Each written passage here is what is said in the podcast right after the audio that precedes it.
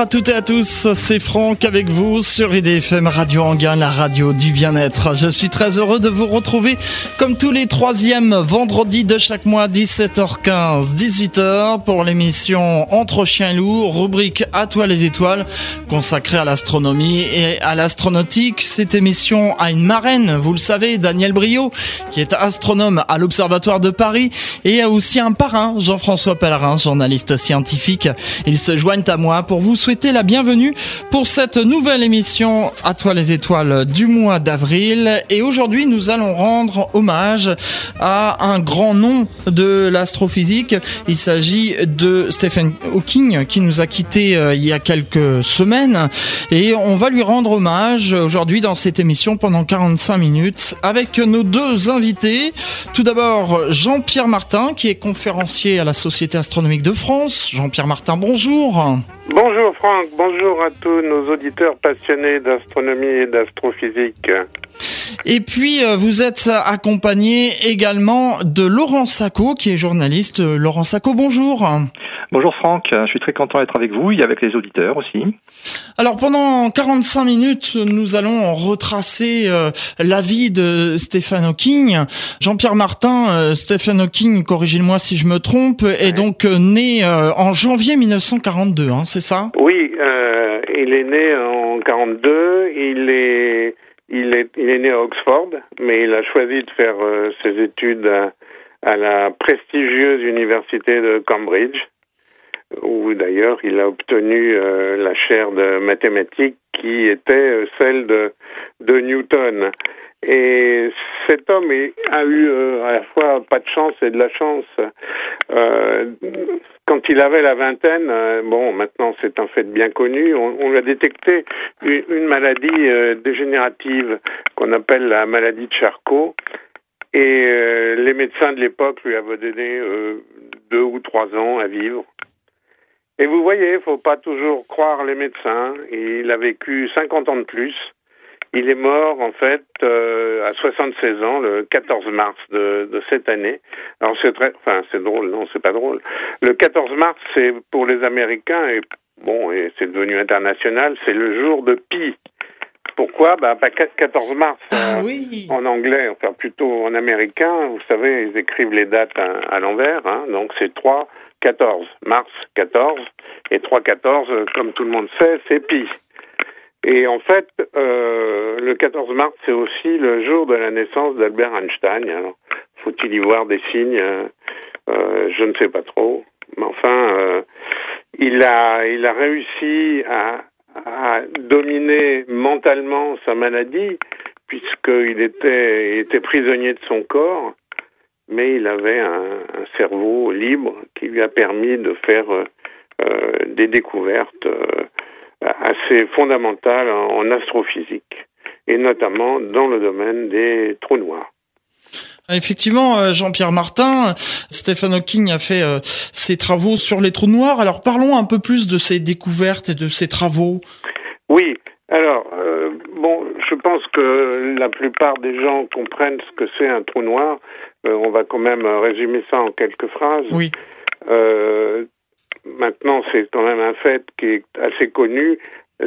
La masse courbe la lumière, courbe l'espace. Donc, plus, euh, plus, la, plus la masse d'un corps est importante et plus sa gravité, sa gravité, donc c'est ce qui fait retenir euh, d'autres corps attirés par cette masse. Et euh, plus cette masse est importante, plus cette gravité est grande. Or, euh, supposons que une étoile qui a une certaine masse euh, émet une étoile émet de la lumière, hein, puis c'est comme ça qu'on la voit. Mais si l'étoile devient très très massive, on imagine facilement que sa gravité devient très importante. C'est-à-dire les rayons lumineux, les rayons lumineux à un moment ne vont pas être capables de quitter l'étoile et donc vont retourner à l'intérieur, si j'ose dire si bien que cette étoile va devenir noire. Alors, eh ben, c'est ce qu'on appelle un trou noir. Et si la masse, par exemple, notre Soleil, euh, qui, a une masse importante, si je diminuais son volume, mais tout en conservant sa masse, on comprend bien que la, gravité va devenir de plus en plus forte. Et à un moment donné, lorsqu'on va atteindre une taille de une sphère de un kilomètre, en gros, quelques kilomètres, eh bien, les rayons lumineux de, de notre Soleil ne pourra pas le quitter et ça deviendra un corps noir, un trou noir, alors que sa masse sera toujours là. La Terre tournera toujours autour du Soleil que l'on ne verra pas. C'est un peu surprenant, mais, mais c'est comme ça. C'est un, c'est un phénomène qu'on a, euh, qu'on a mis en, en qu'on a détecté il y a, il y a plusieurs dizaines d'années. Et euh, bon, on ne les avait pas détectés dans l'espace encore, mais maintenant on sait à peu près euh, les détecter. Donc c'est un trou noir, c'est une région de l'espace-temps où les photons, donc les rayons lumineux, ne peuvent pas sortir. Et la frontière entre ce, trou noir et l'extérieur du trou noir, le vide, ça s'appelle l'horizon des événements. Event Horizon en anglais. Mm-hmm. Voilà. Et euh, là où euh, Stephen Hawking a, travaillé là-dessus avec, avec ses collègues, tels que John Wheeler, euh, je crois que c'est d'ailleurs John Wheeler qui avait trouvé le mot trou noir, et, et, John Wheeler, il a inventé aussi une expression à propos des trous noirs, c'est-à-dire que le trou noir est un élément tellement simple, c'est une sphère où il n'y a rien dessus, et euh, évidemment, ils ont dit le trou noir n'a pas de cheveux. C'est une expression qui a été euh, conservée par tous les médias et tous les journalistes et qui euh, s'est propagée évidemment de par le monde. Stephen Hawking euh, donnait aussi des conférences. Vous, Laurent Sacco, vous avez assisté à plusieurs conférences de Stephen Hawking. Ah, euh, c'est même pire que ça. J'ai eu de la chance euh, en 96. Euh, j'étais étudiant et j'avais appris qu'il y avait une, un colloque aux États-Unis qui en fait était ouvert un peu à tout le monde, mais c'était surtout quelque chose qui était connu des étudiants, en mémoire du grand prix Nobel, du grand astrophysicien indien Chandrasekhar. Et Hawking était donc à ce colloque et donc ça durait plusieurs jours. Je me suis retrouvé plusieurs fois avec bon des étudiants. on, on croisait Hawking à à, deux mètres à deux mètres qu'on passait à côté. On prenait entre chaque conférence, euh, entre chaque séminaire. On, on, pouvait euh, euh, discuter un peu et donc c'était toujours impressionnant. Hein. Moi j'étais jeune à l'époque, j'ai pas osé lui parler, j'étais J'étais qu'un étudiant, mais on pouvait. Hein. Après, plus tard, bien sûr, il est venu à Paris faire une conférence à, la bibliothèque de Paris, mais où là, tout le monde pouvait le voir. Mais là, je l'ai vu à une plus grande distance. Mais je me souviendrai vraiment, c'était un grand moment dans ma vie de pouvoir être à côté d'une véritable légende vivante. Hein. Euh, oui, c'était à Paris, c'était euh, la BNF en 2006. Exact. Euh, J'y étais d'ailleurs. Euh, c'est assez impressionnant de voir ce personnage sur scène, euh, qui ne bouge pas, hein, bien entendu, oui. et qui, qui quand même fait sa, fait sa conférence. Hein. C'est vraiment spécial. Hein. Est-ce qu'il savait parler français? Il faisait ses conférences dans quelle langue? Euh, ben, euh, je sais pas. Moi, j'ai écouté en, en anglais. Hein, il répondait en anglais. On, alors, il, il, répondait à certaines questions. Euh, C'est-à-dire que, évidemment, il pouvait pas répondre en live. Euh, on, les questions étaient choisies un peu à l'avance. On lui traduisait les questions et il avait préparé euh, préparer ses réponses au, public. Euh, vous savez comment comment euh, comment ça marchait son, son, son computer parce que évidemment il n'avait plus de parole, il pouvait plus parler et il il regardait euh, sur sur son écran, il avait un PC en face de lui euh, avec différents types de phrases, différents types de, de formations, de formes de phrases, et avec un clignement de l'œil, il faisait bouger un, un pointeur sur cet écran pour euh, former une phrase. Et quand la phrase était formée, il la validait et ça sortait au travers d'un synthétiseur euh, vocal. Hein. Euh, je sais pas, je suppose que euh, vous l'avez entendu vous aussi. Laurent Sacco? Oui, c'est ça, oui, oui. oui. Moi, j'ai toujours entendu parler qu'avec le synthétiseur et en anglais aussi. Oui. Donc, je me souviens. D'ailleurs, il, il, se plaignait beaucoup. Il disait, je comprends pas pourquoi ils m'ont fait un accent du Texas oui, oui. Et bon, c'était quand même, c'était quand même un, un, joyeux de rire aussi de son côté. Exactement, Jean-Pierre Martin, puisque euh, on commence à réagir déjà sur Internet et Anthony euh, dit on, on, on comparait un peu à euh, notre André Braïc français parce qu'il avait beaucoup d'humour. Il avait beaucoup d'humour et surtout il il ne se prenait pas pour pour pour quelqu'un de, de, super euh, intelligent et inaccessible.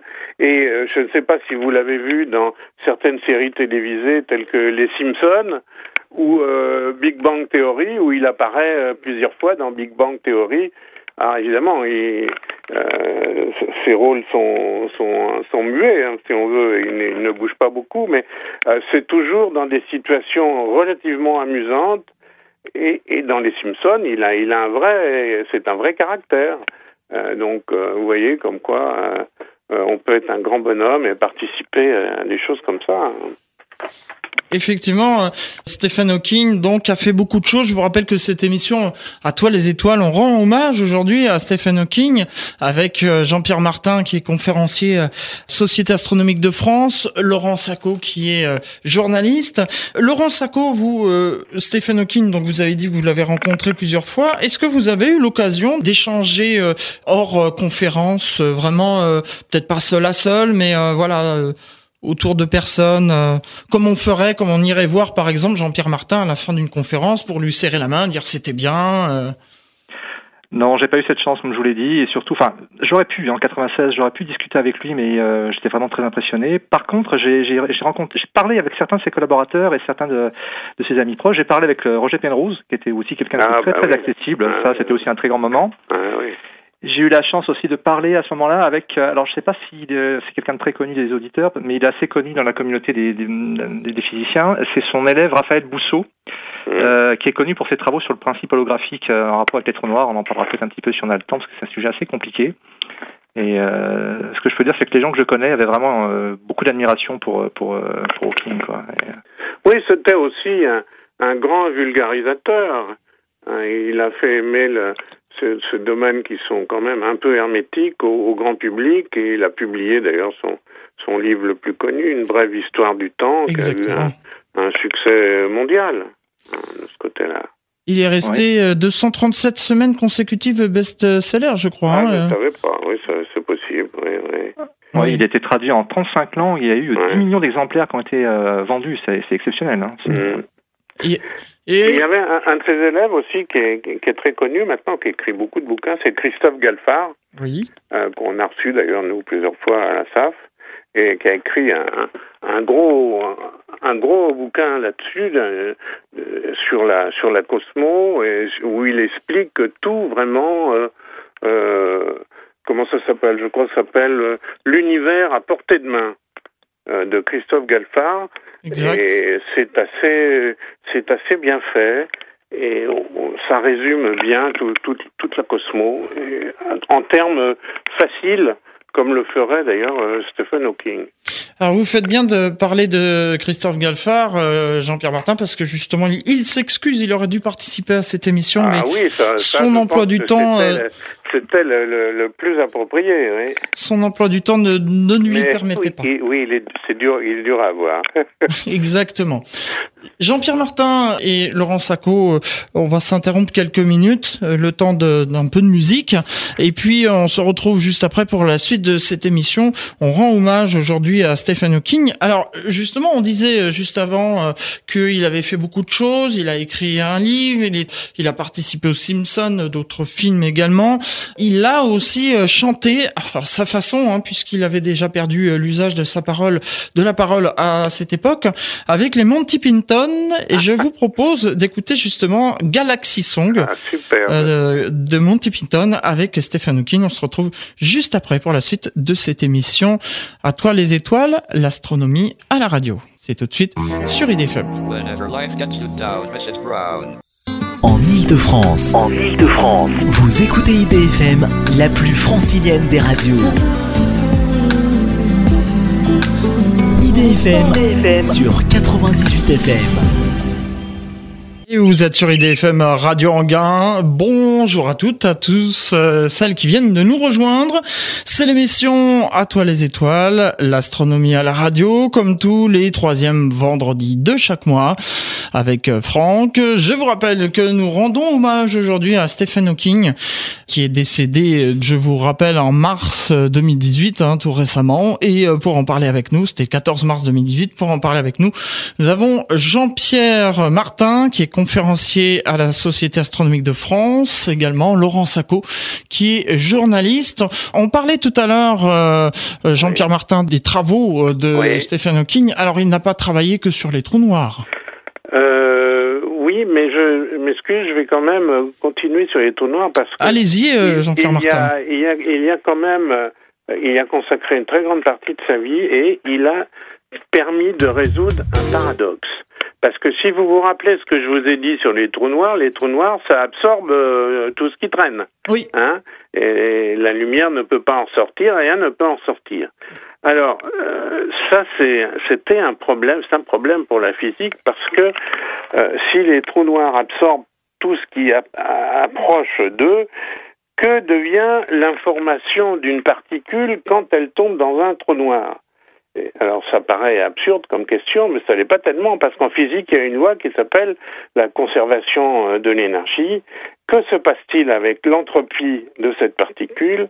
Euh, le, principe de la, le second principe de la thermodynamique indique que l'entropie ne peut qu'augmenter. L'entropie, c'est le degré de désordre hein, de, euh, de la matière. Vous, avez un verre à la main, vous le faites tomber, il se brise en mille morceaux, il y a plus de désordre qu'avant. Et vous ne pourrez jamais reconstituer le verre à partir euh, du verre cassé. Euh, alors c'est là où, euh, Stephen, Stephen Hawking intervient. Il montre d'abord que c'est un peu technique, mais l'horizon du trou noir ne peut, ne peut pas décroître. Hein, et que cette surface, la surface de l'horizon du trou noir, c'est la mesure de l'entropie. Et il nous indique aussi que ces trous noirs ne sont pas complètement noirs. Ils absorbent en fait de très petites, petites particules qu'ils rejettent, et c'est ce qu'on va appeler euh, le rayonnement, euh, un rayonnement qui va s'appeler en l'honneur de Hawking, le rayonnement de Hawking, et c'est ce que vous avez entendu parler sous le nom de l'évaporation du trou noir. Et ceci est dû à la mécanique quantique du vide car le vide euh, en mécanique quantique, c'est pas l'absence de tout, le vide n'est pas vide. c'est les défis de la mécanique quantique. Exactement. Laurent Sacco, vous vouliez peut-être euh, réagir par rapport à... Oui, euh, j'aimerais juste euh, expliquer un peu pourquoi Hawking s'est intéressé au trou noir. Et en fait, ça permet d'aborder un autre aspect des travaux de Hawking qui concerne la cosmologie. En fait, il a commencé sa thèse au milieu des années 60, au moment où on allait découvrir la théorie du Big Bang et où les gens se posaient la question est-ce que cette théorie, est-ce que c'est est-ce que c'est sérieux d'imaginer un début du temps et de l'espace? Et euh, tout le monde était un peu perplexe à l'époque. On utilisait les équations d'Einstein. Les équations d'Einstein sont prédire quelque chose d'assez assez bizarre. Et notamment, euh, qu'est-ce qui se passait quand une étoile euh, s'effondre pour donner un trou noir? Est-ce que la, la, la, la masse de, de, de l'étoile se concentre absolument dans un point de densité infinie, comme le, laissait penser la théorie d'Einstein?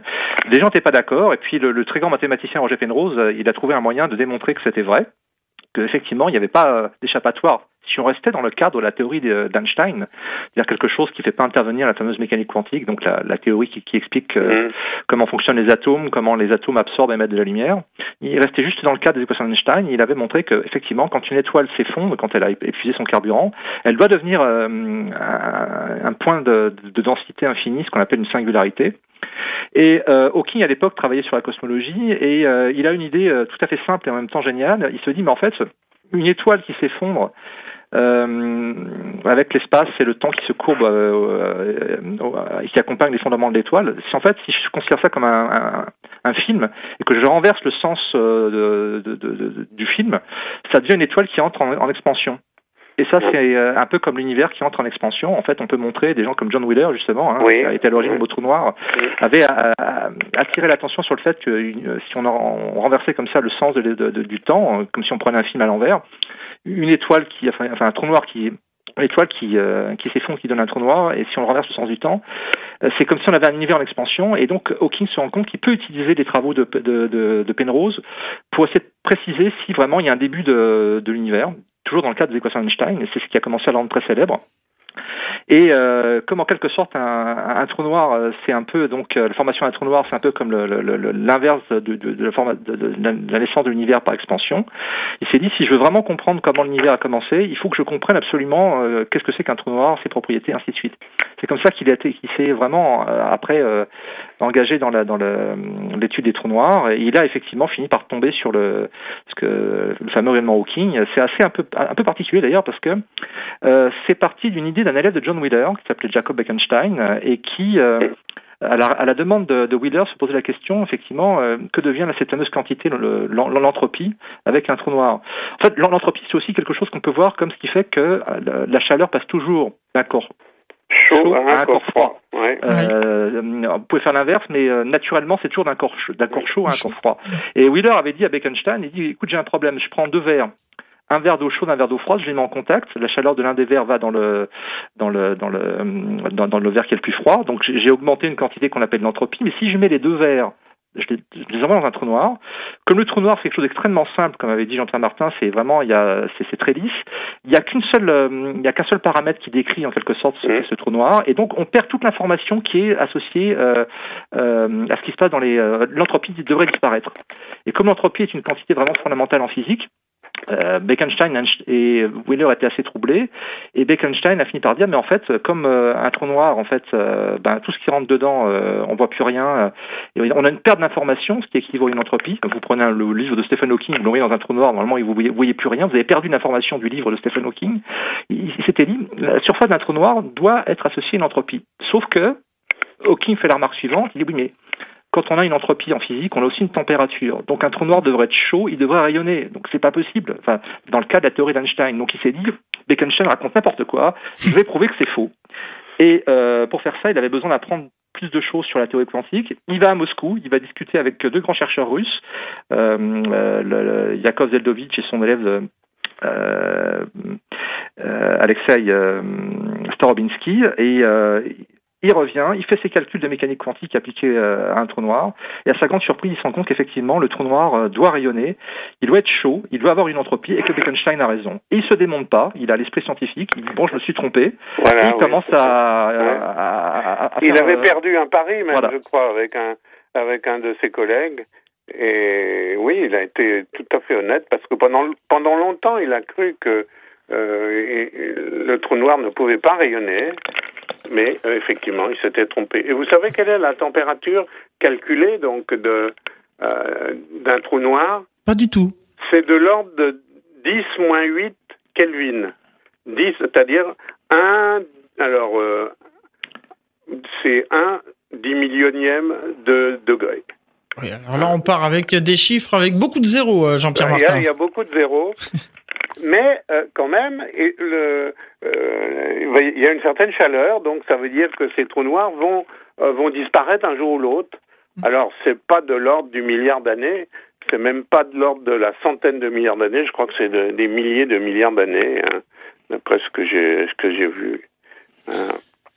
Mais tous ces calculs de de Stephen sur les trous noirs, en fait, ça ne lui a jamais rapporté le prix Nobel. C'est ça qui est dommage, Jean-Pierre Martin. Mais oui, mais vous savez pourquoi? Parce que, euh, d'abord, est-ce que vous savez, euh, beaucoup de gens pensent que Albert Einstein a eu le prix Nobel à cause de la relativité. Hmm. C'est totalement faux, ah parce qu'à l'époque où Albert avait sorti sa théorie sur la relativité générale, personne ne la comprenait.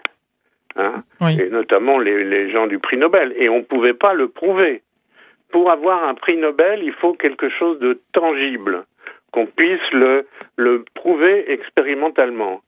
On ne pouvait pas à l'époque prouver expérimentalement la relativité générale. Albert Einstein a eu le prix Nobel à cause de son explication de l'effet photoélectrique. Hein, c'est assez incroyable. Hein ah oui, en effet, oui. Eh bien, ben Stephen Hawking n'a pas eu de prix Nobel parce que on ne pouvait à l'époque on ne pouvait rien prouver d'expérimental sur euh, sur les trous noirs, sur l'évaporation des trous noirs, etc.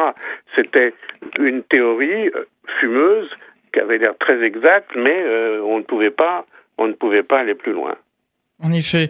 Jean-Pierre Martin, euh, Stephen Hawking a, écrit aussi euh, en 2001 un, livre qui s'intitule L'univers dans une coquille de noix. L'univers dans une coquille de noix, oui. Alors je ne l'ai pas lu celui-là, mais il a eu aussi beaucoup de succès. Oui. Et je crois qu'il s'intéressait aussi euh, au voyage interplanétaire. Il voulait sauver l'humanité. Oui, tout à fait. Peu avant sa mort, euh, je crois Laurent Sacco, un peu avant sa mort, il avait dit qu'il faudrait que l'humanité quitte la planète Terre. Laurent Sacco. Oui, oui, euh, je pense qu'il faisait partie des gens qui s'inquiétaient beaucoup du futur de l'humanité, euh, que ce soit à cause du réchauffement climatique ou éventuellement en raison des progrès de l'intelligence artificielle. Et euh, donc, euh, euh, je pense qu'il essayait d'utiliser sa notoriété pour qu'on développe l'étude oui, des planètes et du voyage. Il voulait convaincre le gouvernement que de, de, persévérer dans les voyages intersidéraux. Bon, c'est un peu fumeux, ça, parce qu'on n'a pas la technologie. à mon avis, on, on l'aura pas avant quelques siècles. Et il faut pas oublier que l'étoile la plus proche est quand même loin. donc, euh, ce n'est pas, pour le moment, ce n'est pas à l'échelle humaine. Oui, absolument. Du point de vue d'un voyage entre les étoiles, ça paraît euh, absolument exclu. Bon, à la limite, coloniser Mars euh, d'ici la fin du, du 21e siècle, pourquoi pas Oui, ça. Mais et encore, ça va rester difficile. Mais euh, il faudra déjà être capable d'y arriver sans être grillé par les radiations, ce qui n'est pas ce qui n'est pas donné. Moi, je suis physicien nucléaire de, de, formation, hein, et je peux vous dire que c'est un sacré problème, ça. Alors, alors je sais bien que la, la plupart des voyageurs pour Mars euh, euh sont d'accord pour y arriver, même en mauvais état, et ne pas revenir. Maintenant, est-ce que légalement, euh, on peut donner l'autorisation à, un lanceur de décoller avec des gens comme ça euh? Je pense que c'était plutôt, en fait, un, un cri d'alarme. Oui, c'est un cri d'alarme, vous avez tout à fait raison. Oui. Euh, vous avez tout à fait raison. Jean-Pierre Martin, je rappelle que vous êtes euh, conférencier à la Société astronomique de France. Laurent Sacco, vous êtes journaliste. On rend hommage à Stéphane Hawking aujourd'hui. On retrace sa carrière, ses travaux. On va s'interrompre une deuxième fois pour une deuxième et dernière pause musicale avant de, de retrouver la dernière partie de cette émission. Vous savez qu'il y a des nouveaux groupes qui naissent comme ça de temps en temps et puis aussi des amateurs. Et là, je voudrais euh, faire un petit clin d'œil à, un nouveau groupe, alors amateur Hein, mais qui ont composé une chanson en très peu de temps. C'est le groupe Trams, avec un titre qui s'intitule Friends, réalisé par Nico et Nobodies. Je vous propose d'écouter ce morceau. On sent l'influence de Kaigo, pour ceux qui connaissent. Et on se retrouve juste après pour la dernière partie de cette émission. À toi les étoiles.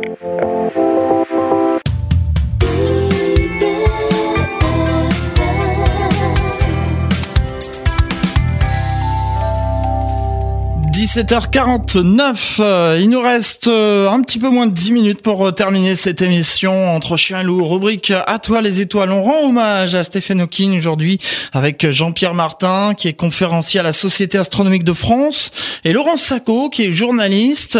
Jean-Pierre Martin, vous vouliez rajouter certaines choses encore concernant oui, Stephen Hawking En fait, les dernières années de, de sa vie, Stephen Hawking s'était attelé à un problème euh, que, où aussi Albert Einstein avait essayé de, qu'avait essayé de résoudre. Et vous savez que euh, en physique, il y a euh, quatre grandes forces dans la nature. Hein, la, la, gravitation, les forces électromagnétiques, les forces fortes, forces faibles, etc. Et ces forces-là, la gravitation, la gravité n'est pas compatible avec les autres forces si bien que euh, la plupart des grands euh, physiciens ont essayé d'unifier euh, ces forces, c'est-à-dire d'unifier les deux grandes lois qui régissent le monde, la mécanique quantique qui régit l'infiniment petit et la relativité générale qui, qui caractérise l'infiniment grand. Il se trouve que ces deux lois sont totalement incompatibles. Euh, Albert Einstein y a passé les 40 dernières années de sa vie sans trouver une solution. Euh, Stephen Hawking a essayé aussi de résoudre ce problème. Il n'a pas trouvé. Ah. Et on est en train de... Bon, il y a des équipes en France, notamment, qui cherchent, qui ont des pistes là-dessus, ça s'appelle ou la gravité quantique ou la théorie des cordes, mais on est encore loin euh, d'une solution. Mais il est très important euh, pour la physique moderne d'essayer d'unifier toutes ces lois. Il est décédé, mais bien sûr, ses travaux, il y a des personnes qui reprennent le relais pour continuer ses travaux. Oui. Jean-Pierre Martin, euh, Laurent Sacco, j'aimerais qu'on parle maintenant des distinctions. Euh, Stephen Hawking en a eu plusieurs. Il a eu de nombreuses récompenses, notamment. Oui, il a eu par exemple euh, le prix Wolf qui euh, certains des fois le considèrent un peu comme l'antichambre du prix Nobel. Alors si je fais pas d'erreur, c'est un prix qui est d'origine israélienne. Et beaucoup de gens qui vont avoir plus tard le prix Nobel ont eu euh, un, prix euh, Wolf. il y a quelques années, il a, il a eu aussi un, un prix organisé par un, le, russe, le milliardaire russe Yuri Milner. Je crois qu'il a gagné 3 millions de dollars. Ah oui. il a eu la médaille du président Obama, je crois. Enfin, donc il a, il a, il a pas eu le prix Nobel, mais il a eu quand même pas mal de. Oui, il a eu beaucoup de distinctions. Il était aussi membre de la Royal Society. Euh, etc. Oui, mais bon, je, pense que ça l'aidait beaucoup aussi parce que à chaque fois il y avait un petit pécule et il faut quand même être juste. Il fallait bien payer un peu tous les assistants qui qui le permettaient de vivre. Euh, non pas normalement, mais de vivre décemment, parce qu'il fallait du monde autour de lui. Il y avait, du hardware, hein, les, fauteuils, les, computers, tout ça, c'était, euh, bah, fallait les payer. Hein. Oui.